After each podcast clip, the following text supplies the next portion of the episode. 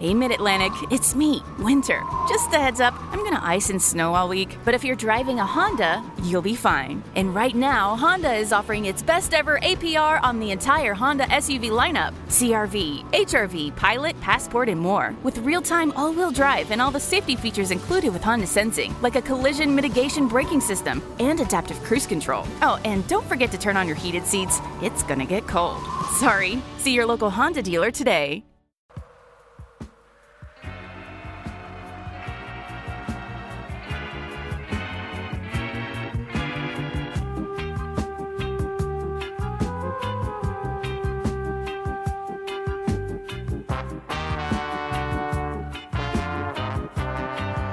Um bom lusco-fusco para você, contra-atacante, que nos ouve nesse momento, de qualquer hora e em qualquer lugar. O meu nome é Gabri e estou mega feliz de estar novamente aqui nessa mesa com pessoas maravilhosas. E hoje a gente vai falar de um tema que a gente aborda muito no contra-ataque, que é praticamente o que fez a gente nascer, que é a mercantilização do futebol.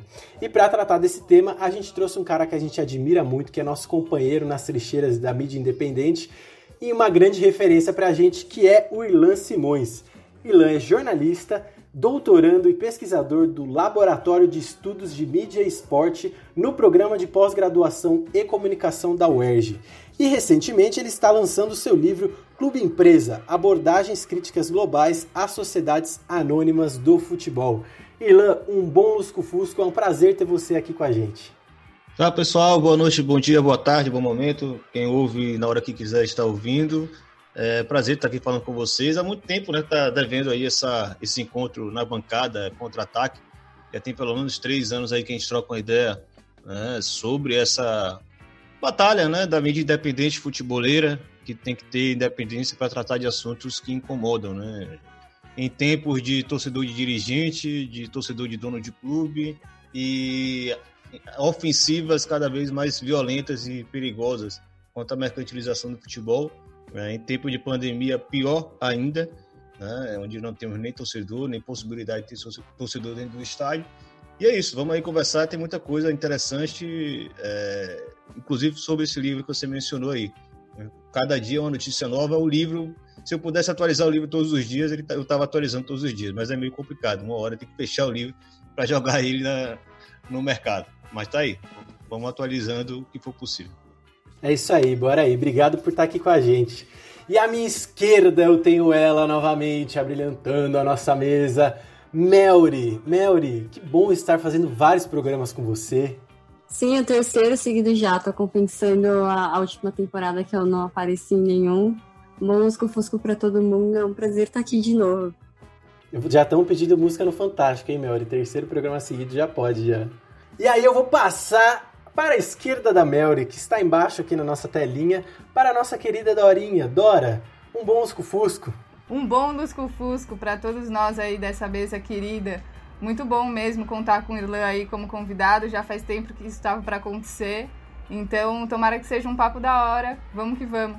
É isso aí. Então, sem mais delongas, eu gostaria de introduzir o papo com os dois pés no peito e chegar perguntando para você, Ilan, nós que somos estudantes de jornalismo, tivemos muito com o nosso querido professor Farão é, abordagens sobre a indústria cultural. E na época que a gente teve isso na aula, a gente achou muito engraçado, a gente não entende, o jovem ele só quer saber de bebidas, sexo e algazarra. E aí, de, de repente, a gente está falando sobre algo mega importante, que é a indústria cultural. Então, eu gostaria de perguntar para você primeiro, como é que você direcionou seu objeto de pesquisa para o futebol e para a indústria cultural e que raios é essa indústria cultural? Pô, excelente pergunta. É, aí já entraria no debate mais capicioso aí, né? Entrar numa discussão mais teórica sobre a indústria da comunicação como todo, indústria cultural, etc. Faz um pouco parte do meu processo de formação. É, é, eu, eu, estudei na Universidade Federal de Sergipe.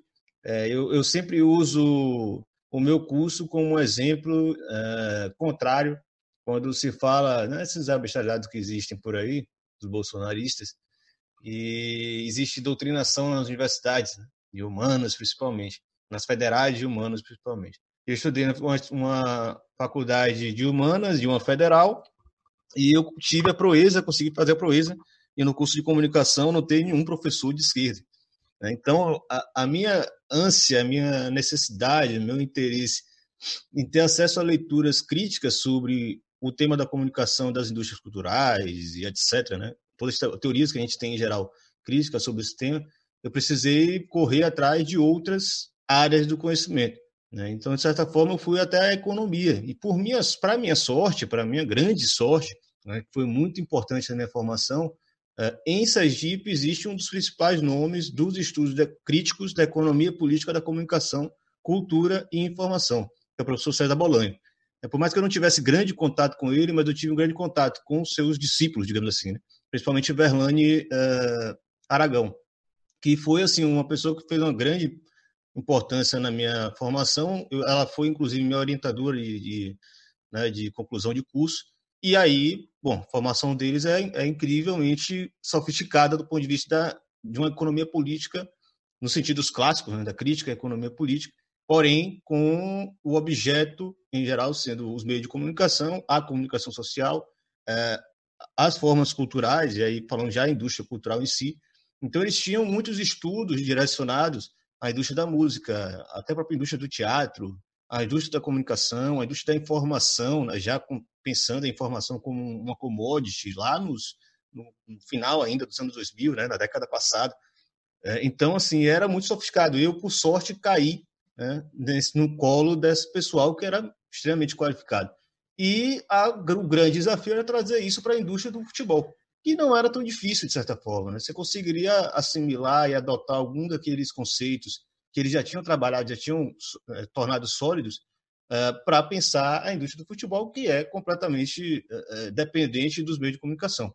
É impossível você imaginar o futebol se transformando numa indústria sem considerar né, como ele sempre foi flanqueado pelos meios de comunicação, tanto na sua difusão como no seu processo de consolidação enquanto indústria.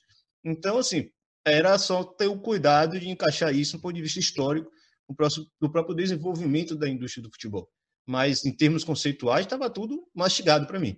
E para melhorar ainda a minha sorte, eu às vezes eu digo, eu sou, eu sou um cara, dou muito azar para algumas coisas, inclusive meu clube de coração, que é o Vitória, um clube extremamente azarado, mas para outras coisas eu dou muita sorte. Inclusive, eu tive a, a grande é, porra, grande a benção de verdade de quando eu estava começando a iniciar os estudos sobre futebol, em paralelo, um cara estava concluindo o mestrado lá no Rio Grande do Sul, era muito amigo do pessoal conhecido porque era de Alagoas, e ele já tinha acabado de lançar um livro sobre uh, as indústrias culturais no futebol, mais precisamente sobre televisão, e estava tudo mais mastigado ainda para mim. Né? Então, para mim foi muito fácil fazer essa pesquisa. Não à toa eu acabei desenvolvendo outras abordagens que iam para além disso. Mas, de fato, é, é, é algo que a gente ainda tem muito a desbravar aí e está sempre relacionado às teorias críticas da comunicação. Só mencionar e... rapidinho, é, o nome dele é Anderson Santos, eu falei muito aqui, Anderson Santos, grande parceiro, até hoje a gente publica livros junto, tá? Também faz parte da bancada, é, é meu, é, é meu, minha dupla mesmo de, de, discussão sobre futebol e né, a gente conseguiu inclusive emplacar aí as formulações que ele teve nesse debate pesado que teve aí sobre a MP 984, né, MP dos direitos de arena. Ele, de fato, é um dos caras que mais entende isso. Sempre bom ressaltar os brothers, ficar aí convidado, o Anderson oficialmente, quando quiser colar, tá mais do que convidado. E, Irlan, eu ia te perguntar que, além de todas essas coisas que, que você faz, né, pesquisador, jornalista, cuida do, do Na Bancada, é, você é coordenador da Comissão de Pesquisa e Extensão no Conselho Deliberativo do Vitória, que você já citou aí, que é o seu time do coração. Uh, você pode explicar para a gente do, o que exatamente se trata essa sua função dentro do time? Boa, ótima pergunta também, porque de fato eu não sou mais. Né? Isso foi um processo de mudança que existiu dentro do Vitória.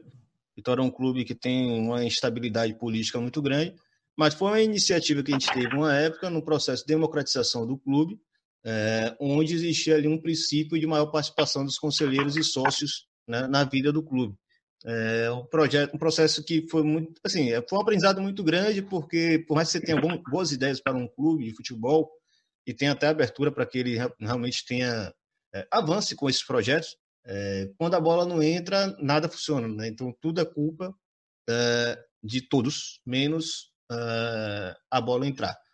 Então, de fato, isso foi algo que foi uma experiência interessante, inclusive na minha formação como pesquisador do futebol, inclusive.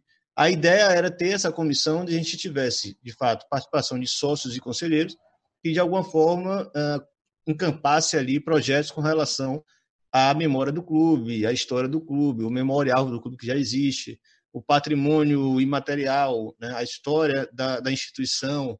Uh, exemplo, tinha uma série de, de troféus que estavam lá abandonados, ele era trabalhar em cima disso. Né? Tentar construir isso como parte da cultura organizacional da própria instituição. Infelizmente, era uma gestão que foi muito negativa para o clube, cometeram muitos erros, a bola não entrou, o clube entrou numa grande crise uh, institucional, precisou mudar de gestão e aí tudo se acaba ao mesmo tempo. Né? Mas foi uma experiência com certeza, se em algum momento a gente puder retomar, a gente vai retomar. Mas era essa a ideia, né? o princípio da, da, da coisa. Mas, assim, era uma das comissões que existiam, né? existiam várias outras, de uh, comissão de finanças, comissão de controle e governança. Né? Então, de uma forma geral, era um, um, um, uma ferramenta que a gente elaborou na época de maior participação. Hoje a gente já perdeu isso de uma forma geral, né? com as novas gestões que entraram depois.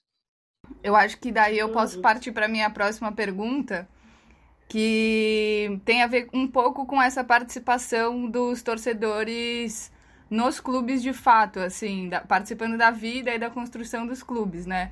Teve uma entrevista que você deu pro Correio Cidadania, que você falou justamente isso, Irlan, que o modelo de negócio das arenas deu errado e os torcedores precisam se articular urgentemente. O que tipo de atuação é essa que os torcedores podem ter?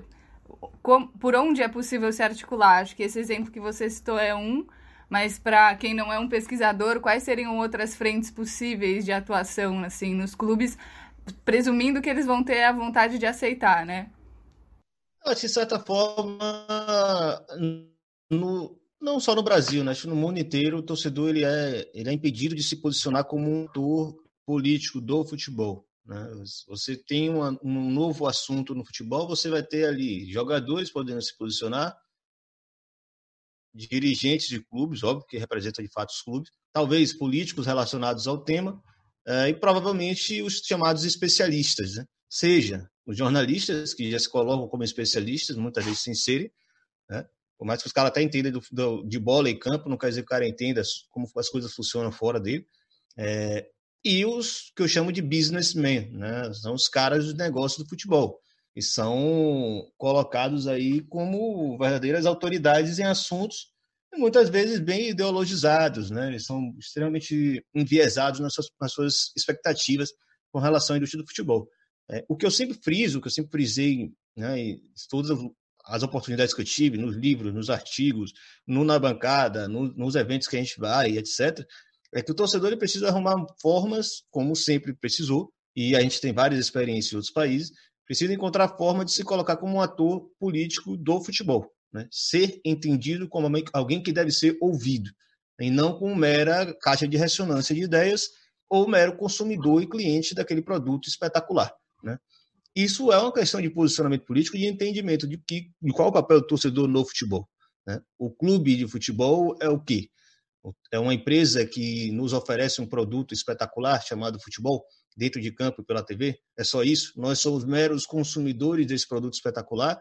Ou nós temos que entender o clube como um produto do, daquilo que nós, torcedores, fazemos dele dia, né, no nosso dia a dia, no nosso cotidiano?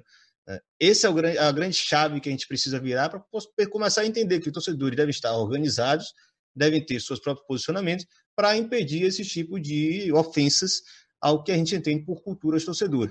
Claro, né, a torcida é um ambiente totalmente heterogêneo. Né, pode existir torcedores que acreditam que os valores dos ingressos devem ser majorados, normal, né, assim é a sociedade.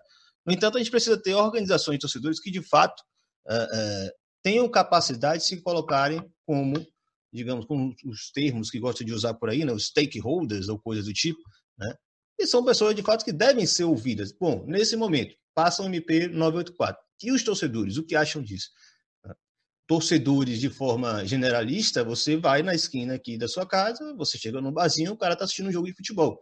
Você liga o microfone na cara dele, ele vai dizer que ele é torcedor do time A, B, C ou D não é errado, ele é um torcedor. Não quer dizer que ele seja um torcedor organizado, ciente do seu papel no futebol e com compreensão clara sobre os assuntos pertinentes para o futuro da cultura torcedora. Né? A gente sempre frisa, né, das experiências que a gente tem países como Espanha, Itália, França, Alemanha e tantos outros, Turquia, você tem isso também presente, é, Inglaterra, aqui do lado a Argentina, né, inclusive dentro dos próprios clubes, é, essa é essa forma de organização de torcedores. E qual é a pertinência da existência dele? Porque eles serão ouvidos quando for necessário. Né. Nós tivemos aí o processo de arenização do futebol brasileiro, nenhum torcedor jamais foi ouvido uh, de forma crítica sobre quais seriam os efeitos desse, dessa ideia de arenização do futebol brasileiro. É, nós hoje temos consequências claras disso. Os, os ingressos são caríssimos, é, a falência do modelo de arena está é, dada, ninguém consegue bancar os custos operacionais desse modelo que nos trouxeram, né, que não é só um prédio, é outra coisa que eu sempre friso, não é só um edifício, a arena vai muito além disso, a arena é um conceito de consumo esportivo, é um conceito de, de comercialização do espetáculo, seja ele esportivo ou musical, etc. Mas ele tam, é, também é um projeto, um modelo, um, um, um programa de como deve ser o comportamento do público dos estádios. E isso vai frontalmente uh, de encontro ao que a gente entende por cultura e torcedoras, as culturas festivas, uh, estádios com perfil popular, uh, estádios acessíveis. Então, tudo isso passou e a gente, num momento, teve ali uma representação de torcedores capazes de dizer: nós não achamos isso correto, nós queremos outra coisa. Nós queremos contornar isso que vocês criaram com projetos A, B, C e D. Então, assim, é o, quando eu falo que os torcedores devem se organizar o quanto antes, é mais ou menos isso. Seja dentro dos seus clubes, como sócios, como torcedores que de fato têm posicionamentos, que têm capacidade de é, confrontar suas próprias diretorias em projetos que vão de encontro aos seus interesses, como também as articulações a nível nacional né? Um, uma grande organização que seria capaz de ter, né, de encampar essas pautas que são supraclubísticas. supraclubísticas. É, a ideia do clube empresa, por exemplo, nós temos aí. E a capacidade nós temos hoje de colocar torcedores, de fato, cientes do seu papel de torcedor, para dizer que não concordam com o projeto de clube empresa. Se deixar jogador, jogador fala o que dá mais dinheiro para ele. Diretor de clube fala o que, o que ele precisar falar para ficar bem na fita. Jornalistas muitas vezes não entendem do que estão falando com todo o respeito aos jornalistas que trabalham na área, mas muitos só entendem de campo e bola, e os chamados especialistas estão ali para ganhar dinheiro também. Né? Os torcedores né, ficam a reboque de todos esses chamados especialistas da bola. E veio à cabeça aqui que talvez um bom exemplo de organização é, extra-clubista, não sei se esse é o termo correto, mas de uma união de torcedores de vários clubes, é, tenha sido um movimento para barrar o jogo às 10 da noite que foi uma parada que rolou de frentes totalmente independentes e foi possível, né? Foi uma articulação bem sucedida, assim. Então, para deixar aí meu comentário que eu concordo que essa união ela é possível para além dos nossos clubes do coração, assim, também. E aí acho que posso passar a bola para o Gabriel fazer a pergunta do coração dele, né? Nossa, vem muito do meu coração, porque eu tive uma, uma vivência de estádio tardia, né? Eu não sou de São Paulo, então o meu pai tinha muito medo da gente de me levar no estádio, de briga e tal, então eu, eu fui muito tarde. E eu peguei exatamente esse processo de não do, do, do, do Parque Antártico estar em reforma, o estádio do Palmeiras. Eu sou palmeirense, inclusive o Vitória me dá péssimas lembranças, mas é, eu acho que não não tinha um torcedor na época que não achou legal a, a, história da gente ter um estádio novo, moderno e como os europeus e tudo mais e parará. E aí a gente conseguiu encontrar uma alternativa ao ingresso caro, ao estádio numa capacidade reduzida, não no caso do Palmeiras, mas em vários outros a capacidade diminuiu, que foi fazer a festa na rua. Então em 2015, no título da Copa do Brasil, teve uma festa incrível na rua, absurda. Tinha mais torcedor fora do estádio do que dentro, e tava todo mundo junto ali, empurrando o time. É, inclusive, muita gente fala que o Palmeiras só ganhou aquela, aquela taça por conta do torcedor estar tá empurrando, né? Então eu queria te perguntar, como que é. E só para fechar, houve o movimento Ocupa Palestra. O Ocupa, ele nasce nessa nesse contexto de a gente estar tá excluído do estádio com ingresso muito caro e para lutar pelo direito do torcedor de torcer, de frequentar a vivência do clube. Então eu queria te perguntar, para além disso, o que, que o torcedor, nós torcedores, podemos fazer para lutar contra essa arenização do futebol? São, a arquibancada é um espaço de disputa, né? Acho que a, falta, inclusive, é, admitir que o futebol ele é um processo político de disputa também. Né? As concepções sobre o futebol. Tudo que a gente falou até agora são isso, são concepções que vão e vão de encontro e vão, vão se confrontar, na verdade. Né? É, se você acredita que o torcedor deve ser tratado como consumidor de um produto espetacular, você vai admitir que seu clube seja uma empresa e seu estádio seja uma arena. E que o estádio não seja acessível para segmentos populares. É um entendimento de que você tem de vida. Né? Ah, eu posso discordar frontalmente, mas é de fato isso. Inclusive, sua posição com relação a isso diz muito sobre o que você entende do mundo como um todo, sobre a sociedade como um todo. Você acha que um clube de futebol é uma mera empresa produtora de espetáculos. Legal. Você acha que o estádio tem que ser um super shopping center, onde o custo seja tão alto que o valor para entrar deve ser equivalente. É isso que você acha? É, é o seu posicionamento de vida. Isso quer dizer também que você acha no mundo aqui fora. E se você acha que o estádio não deve ter preto, desdentado, pobre e, ou favelado, isso também é o seu entendimento de como as coisas no mundo devem funcionar. Né? Eu acho que é, não dá para diferenciar uma coisa com outra. O que você entende que deve ser seu estádio, seu clube, né? o seu espaço, é o que você entende para o mundo como um todo. Se você pensa de forma distinta, você também deve levar isso para o estádio, para o seu clube, para o seu espaço de vivência como torcedor. Né? E aí, se entender como um torcedor, se entender como um segmento social, eu sempre friso isso, sempre repito isso, com suas próprias demandas, seus próprios interesses. Né? E esse tipo de torcedor específico que eu estou falando, que quer que o clube corresponda né, ao que ele entende por, por sociedade e estádio e clube, e que o clube, que o estádio seja um espaço uh, acessível para diversos segmentos populares, porque entende que o futebol é uma, uma expressão da cultura popular de todos os brasileiros e quase todo mundo também. É, que entende que o clube, por exemplo, é uma, um produto daquilo que ele construiu do clube, algo que ele faz parte, que ele, né, a sua história está relacionada à, à construção dessa instituição que não se trata só do da sede na, na Rua São Jorge ou na ali na Barra Funda ou sei lá o, o a, a, estrutura que o Flamengo tem na Gávea. Isso não é o clube. O clube é uma grande entidade que paira sobre a cabeça de todos nós. Né? Não existe ninguém é dono disso. O clube é algo construído no dia a dia. O torcedor do Flamengo está aqui na esquina nesse momento falando do Flamengo, falando de Gabigol, falando de Jorge Jesus, falando da massa do Mengão. Ele, ele produz essa ideia de clube, essa instituição que vai muito além das estruturas físicas. Né? O clube é uma instituição quase é, intangível, né? você não consegue tocar o clube. O clube ele vai muito além disso, né? está na mente das pessoas, está no coração das pessoas. Se você entende que isso é um clube de futebol, você entende que o clube pertence aos seus torcedores. Os torcedores são parte do clube. Não só em termos de pertencimento, como a gente fala, mas de afeto, né? de identidade, né? de, de sociabilidade, de solidariedade. Isso também é um entendimento que você tem de mundo que você vai levar para o futebol e vice-versa. Né? Isso vai explicar, vai expressar. Né? Óbvio que você vai confrontar com esses torcedores que pensam de forma contrária. É, mas é isso, a gente tem que estar tá construindo essas novas leituras sobre o que é futebol. Acho que a gente tem um, um inimigo que é muito forte, né? que é a própria indústria do futebol como um todo, que é a própria estrutura né? que, porra, que coordena todas as ações dentro do futebol, agentes, jogadores, a ideia de que o jogador vira um jogador de futebol para ser rico, né? então ele vai buscar sempre a rentabilidade a favor dele. Uh, você tem os interesses da televisão, você tem os interesses anunciantes, você tem os interesses políticos que vêm no futebol, uma grande ferramenta de, de construção de imagem política, de propaganda e publicidade.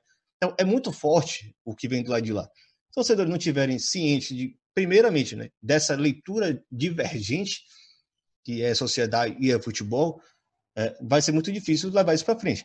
É, para convencer os torcedores dessa leitura divergente, é preciso estar organizado. E é isso aí você pode criar diversas formas. Na Espanha, por exemplo, é, você não tem mais a figura do sócio dos clubes. Né? Diferente da Argentina, que você tem o sócio dos clubes. Eles se articulam entre torcedores de arquibancada e pequenos acionistas do clube que podem participar das, das juntas gerais das, das empresas que gerem os clubes. É, em Portugal, você tem um misto dos dois, você tem os sócios e os torcedores também na arquibancada. Na Argentina, por mais que as barras sejam algo muito controverso e complexo de falar, você tem os sócios dos clubes que participam dessas assembleias, que elegem presidentes. Então, aqui no Brasil, a gente tem que criar também nossas formas. Não existe um, um formato único é, para explicar isso. Né? Na Alemanha também se tem outra coisa diferente. É, a grande, o grande segredo é saber dialogar com o torcedor para que ele comece a ter a consciência de que ele é um torcedor começa a entender o problema de outros torcedores como o problema dele também, que é o grande mal no Brasil que a gente tem, o clubismo está acima de qualquer coisa. Né? Mesmo num assunto tão absurdo, sei lá, ninho do urubu, o clubismo imperou dentro da lógica, no mínimo, humanista que a gente deveria ter sobre aquele assunto. Mas é preciso isso. É, a, a, elitização que afeta o torcedor do Palmeiras é a mesma que afetou o torcedor do Flamengo aqui no Maracanã, né? em cidades diferentes. É a mesma que afetou o torcedor do Galo em BH. Né? Esse tipo de percepção de torcedor como uma, uma espécie de uma categoria social, ele precisa ser construído no dia a dia. Né? E quebrar, inclusive, essas ilusões de que a arena veio para nos trazer conforto segurança. Não, a arena veio para te tirar do estádio. É importante você lembrar disso. Clube Empresa veio para trazer é, melhor gestão nos nossos clubes e rentabilidade e eficiência financeira. Não, Clube Empresa veio para pertencer a isso tudo que a gente construiu nessas, nesses mais de 100 anos de clube. Isso vai passar para a mão de algum agente privado que vai tentar explorar isso politicamente, mais politicamente do que financeiramente. Porque a estrutura do futebol, inclusive, é bem deficitária. É, vamos lá, a, a, MP de Bolsonaro foi para melhorar os clubes do, do, Brasil. Não, a MP de Bolsonaro foi para capitalizar o poder social que o Flamengo tem para o seu governo que estava decadente.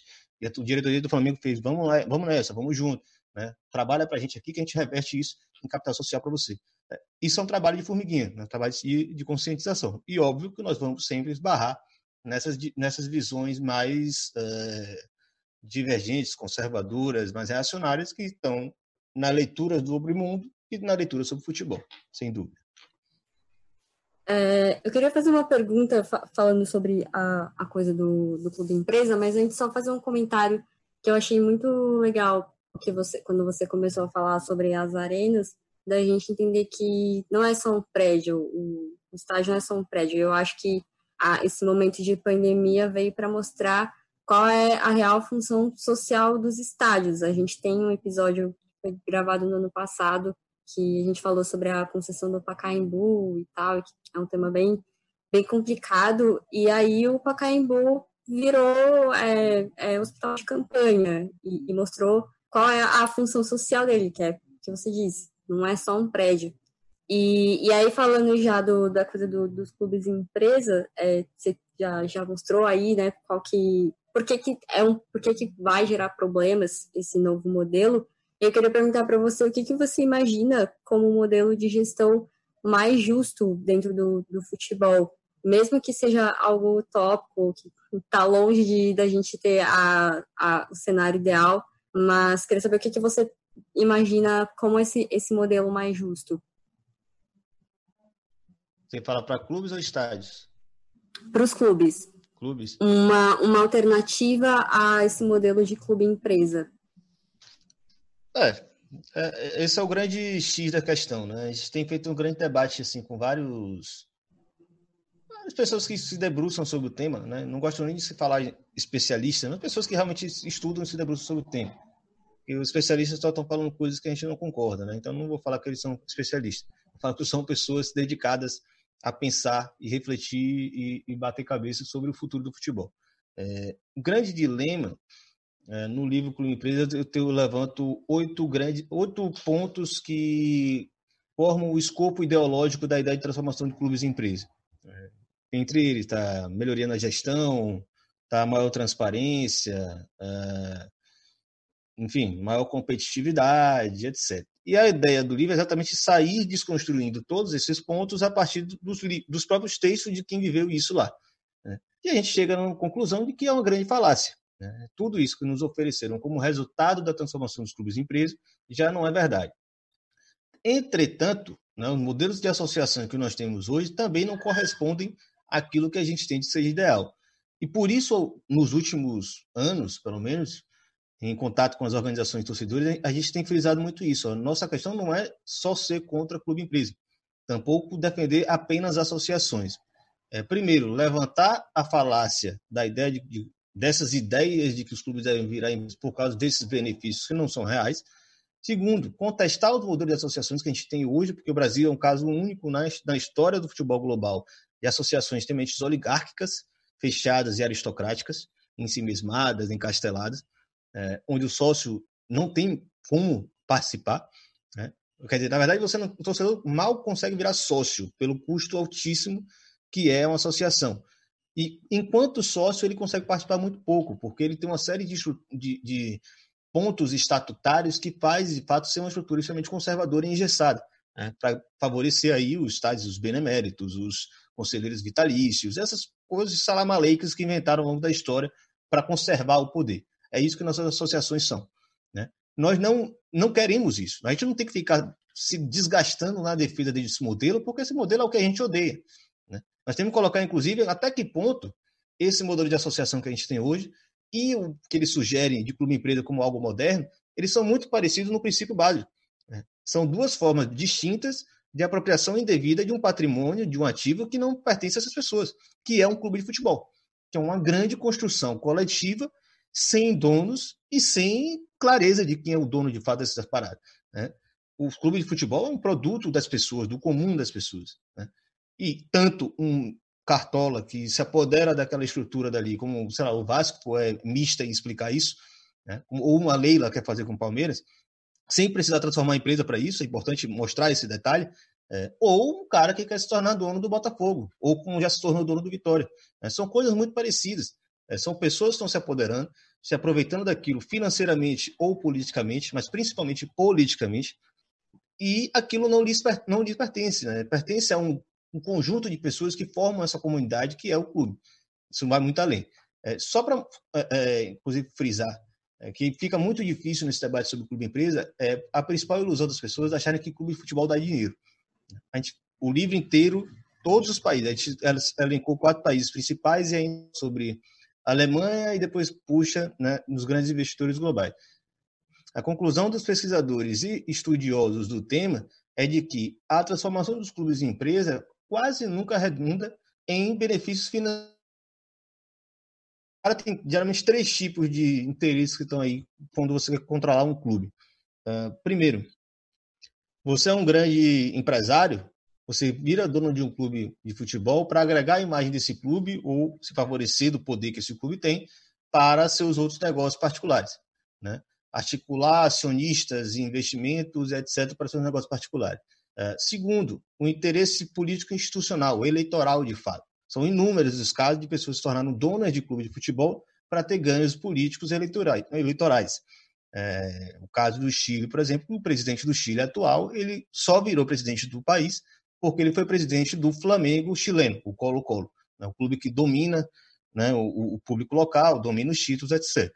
É, ou você é, por exemplo, um sheik árabe com finalidades geopolíticas que são de outra ordem muito maior, e quer se utilizar ali de uma grande máquina de produção de imagens, de transformação da, de publicidade e propaganda, que é um clube de futebol, e você vai consegue limpar a sua imagem através dos resultados de um Paris Saint-Germain ou de um Manchester City. Dinheiro, de fato, clube de futebol não dá. Né? Futebol, sim, é uma indústria muito rentável para muita gente. Só que ser ter a propriedade de clube não lhe garante retorno financeiro.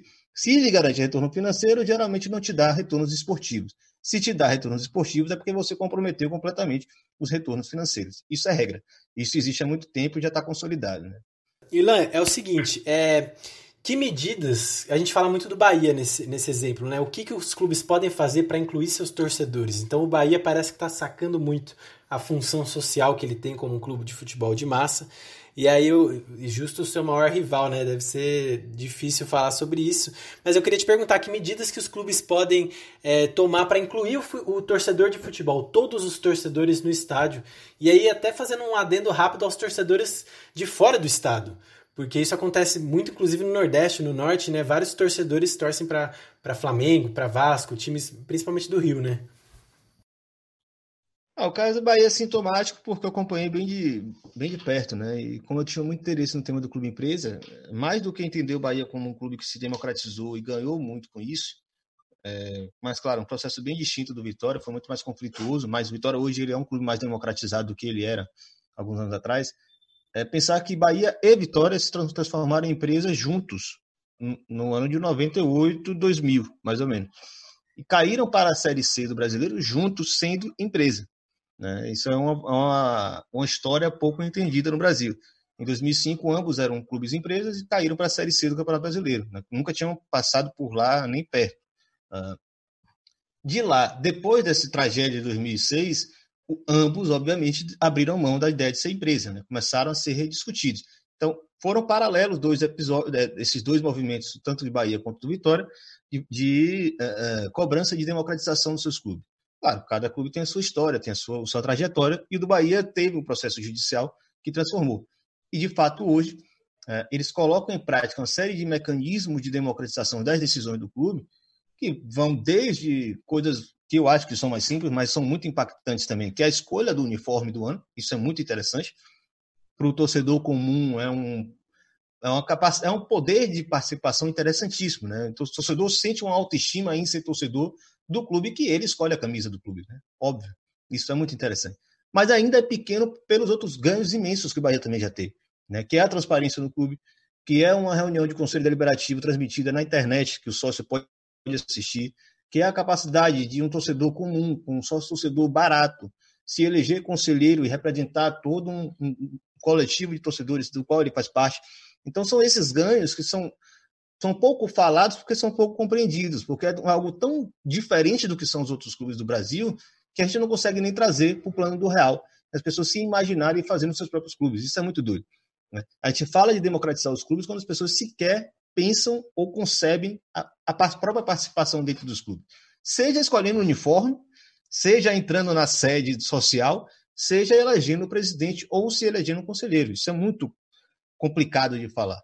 Mas os ganhos do Bahia, é claro, deram sorte de ter duas boas gestões, que, óbvio, tinham que responder diretamente aos sócios votantes, ou seja, é, você é incapaz de controlar politicamente uma instituição só se direcionando àqueles sócios beneméritos, 200 coroas de cabeça branca e bengalinha na mão. É isso que acontece em boa parte dos clubes. Né? Você tem que responder a ISIS, basicamente. No Vasco é assim, no Flamengo é assim. O colégio eleitoral é tão pequeno que você resolve seus problemas políticos na base do conchavo. Agora vai falar isso com um clube que tem 40 mil sócios votantes. Se a bola não entrou, já é um problema. Se o seu clube é uma bagunça, é outro problema. Se você não garantiu acesso ao estádio, é outro. Se você aumentou o preço do, do sócio torcedor, é outro problema.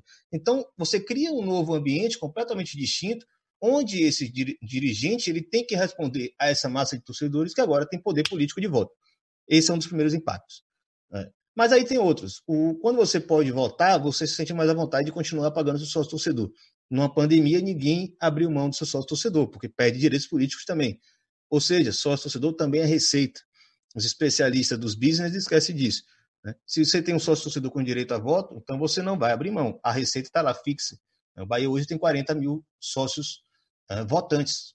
Isso é muita coisa. Isso é uma receita maravilhosa para um clube de médio porte como é o Bahia.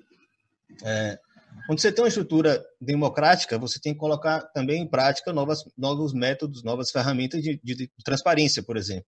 O Bahia coloca no seu site, trimestralmente, se salvo engano, o balanço financeiro do clube. A Bahia tem que prestar conta sobre os contratos que estabeleceu com a Turner, que criou do uniforme próprio, né? de entrou um novo patrocinador. E todos esses elementos compõem o que a gente fala que é um clube democrático, completamente distinto, de novo, do que a gente falou que é uma associação como a gente tem hoje.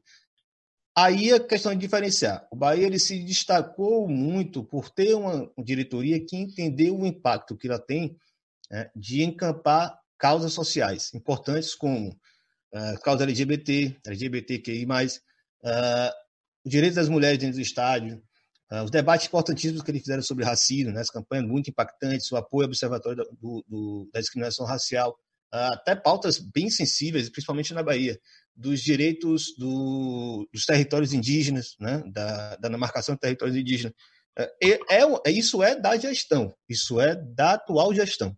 Pode ser que numa próxima quadra, na próxima eleição do Bahia, isso não se repita. Pode entrar um grupo conservador com boas propostas, afinal, o torcedor quer bola e quer troféu. É importante entender a diferença de duas coisas. Entretanto, esses ganhos de uma instituição democrática, transparente né, e profissionalizada que o Bahia tem hoje, que não se perde mais. Eu acho impossível que alguém vá na eleição do Bahia e fale, não, nós agora temos que virar um clube empresa vamos vender para o Opportunity de novo, como fizemos lá em 98. Óbvio que isso não vai acontecer mais. Elan, muito obrigado pelas suas explanações aqui. Meninas, vocês têm mais algum comentário sobre a nossa entrevista ou posso puxar de Cona? Não, comentário só isso. Foi um prazer, foi uma conversa gostosa. Queria que ela durasse mais aí, mas com sorte ela pode se repetir. Com certeza se repetirá. Gostamos muito de falar contigo, Irlan. Bom, Chegou o momento de surpreender nosso convidado com a nossa querida dica cultural. Então, Ilan, eu vou puxar aqui a dica. Já se prepare que vamos perguntar para você uma dica cultural para os nossos contra-atacantes. É, eu vou começar então sugerindo uma. A minha dica cultural vai ser golpista de novo e eu vou fazer um jabá. Já que a Mary puxou, eu achei muito interessante. É, eu vou sugerir o nosso programa, o Oca Hashtag 20, que se chama de Quem Será o Pacaembu. Tá no nosso Spotify, no Spreaker, no seu agregador de podcast preferido.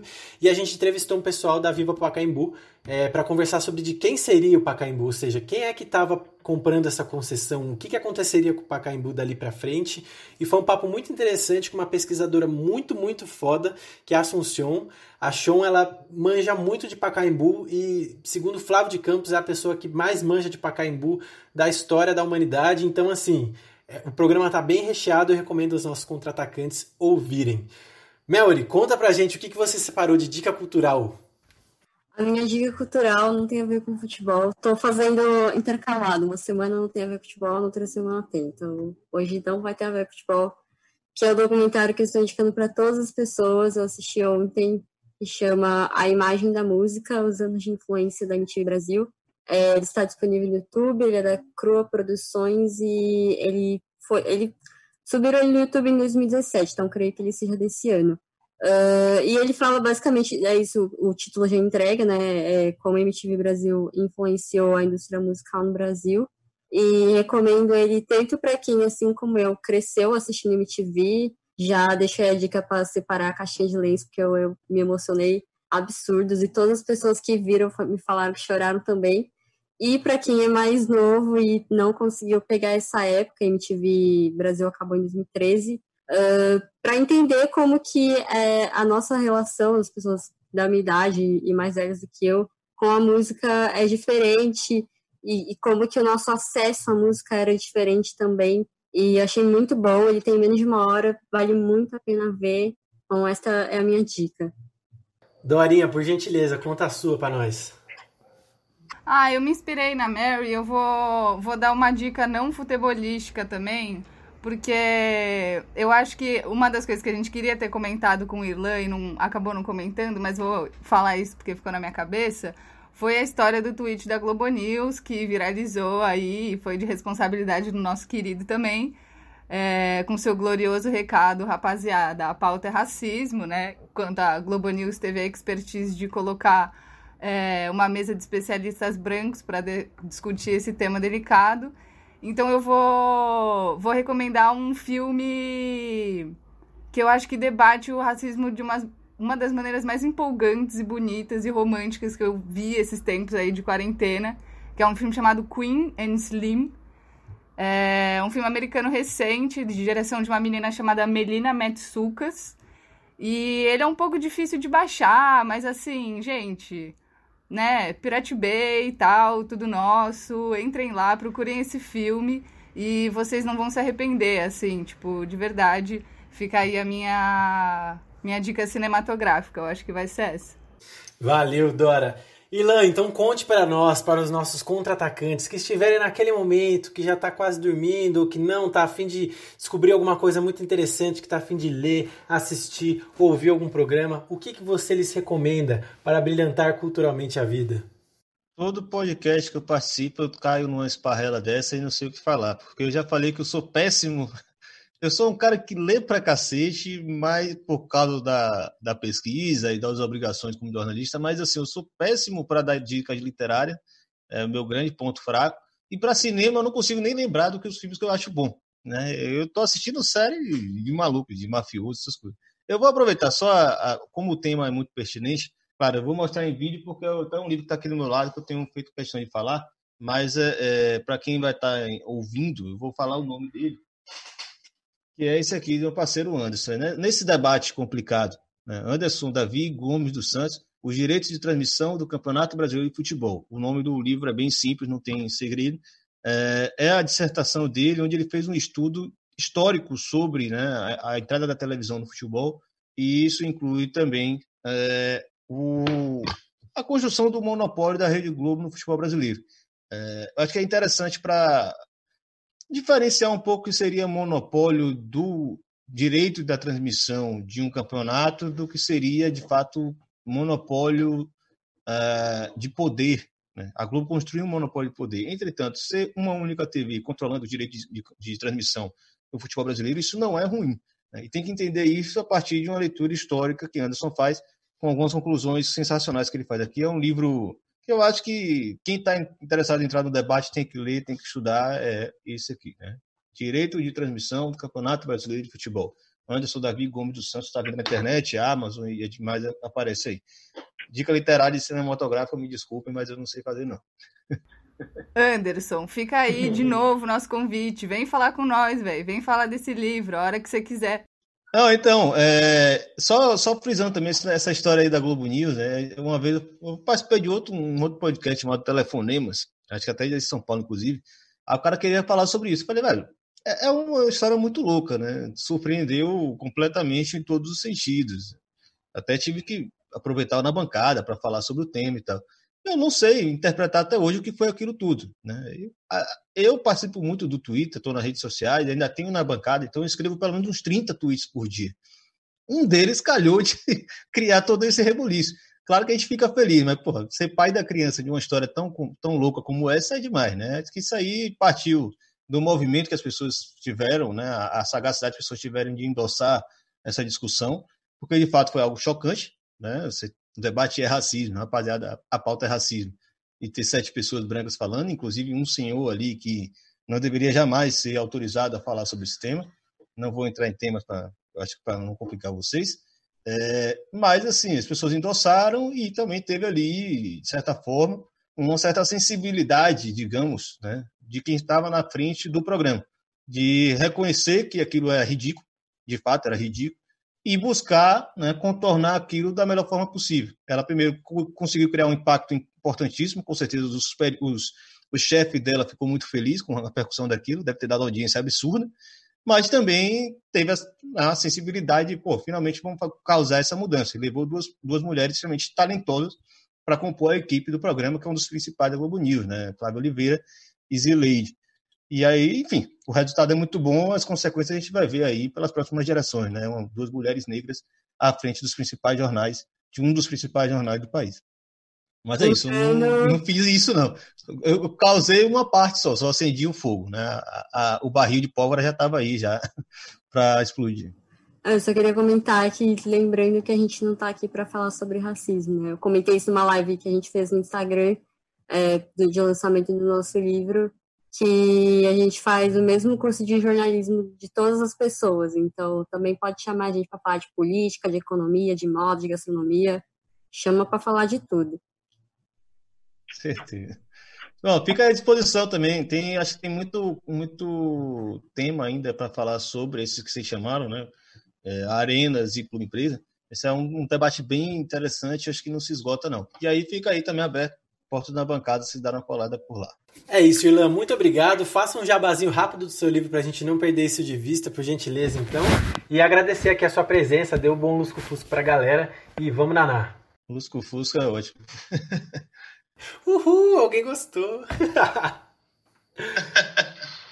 E não, então, o, livro Clube Empresa, abordagem críticas globais de sociedades anônimas no futebol, Saiu pela editora Corner. Por enquanto está vendo só no site da editora Corner, para a gente ter um certo controle de saída.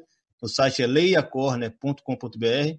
Tem vários outros produtos interessantes lá, até estou fazendo uma parceria com eles aí. É, outros livros da própria editora.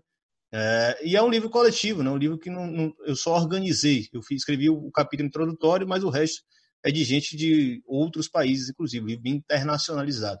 Então, quem tem interesse no tema, quer conhecer uma, abordagem crítica, ou várias abordagens críticas, afinal são 21 autores que é, se juntaram a mim, aceitaram o meu convite.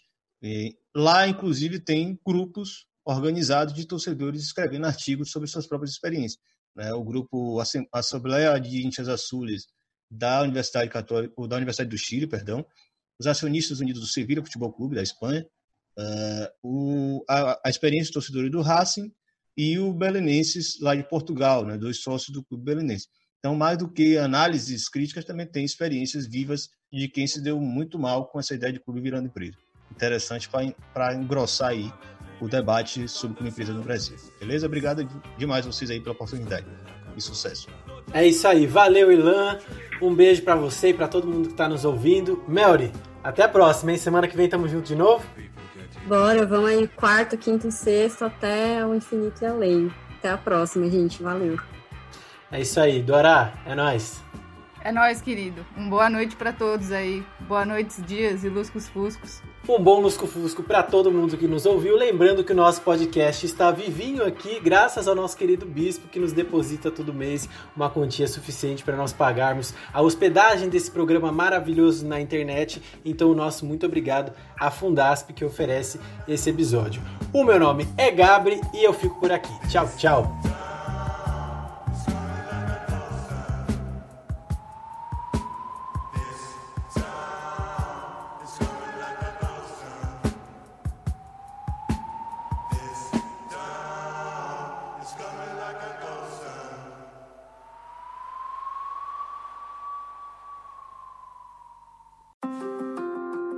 Expenses to occasional splurges, there's a lot to buy. Why not get cash back every time you spend? With the PenFed Power Cash Rewards Card, you get cash back on every purchase. That's everywhere, every time you use it. You can even earn a $100 statement credit when you spend $1,500 in the first 90 days. Visit penfed.org slash powercash to apply. To receive any advertised product, you must become a member of PenFed, insured by NCUA. It's a great time to get a great deal on a new car when you get approved for an auto loan from PenFed. Our powered by True Car rates are as low as 1.39% APR on new vehicles. Finance for a longer term to lower your monthly bill. Plus, take up to 60 days to schedule your first payment. Join PenFed and together we'll keep you moving forward. Anyone can apply. Visit penfed.org slash auto or call 1-800-247-5626. To receive any advertised product, you must become a member of PenFed, insured by NCUA.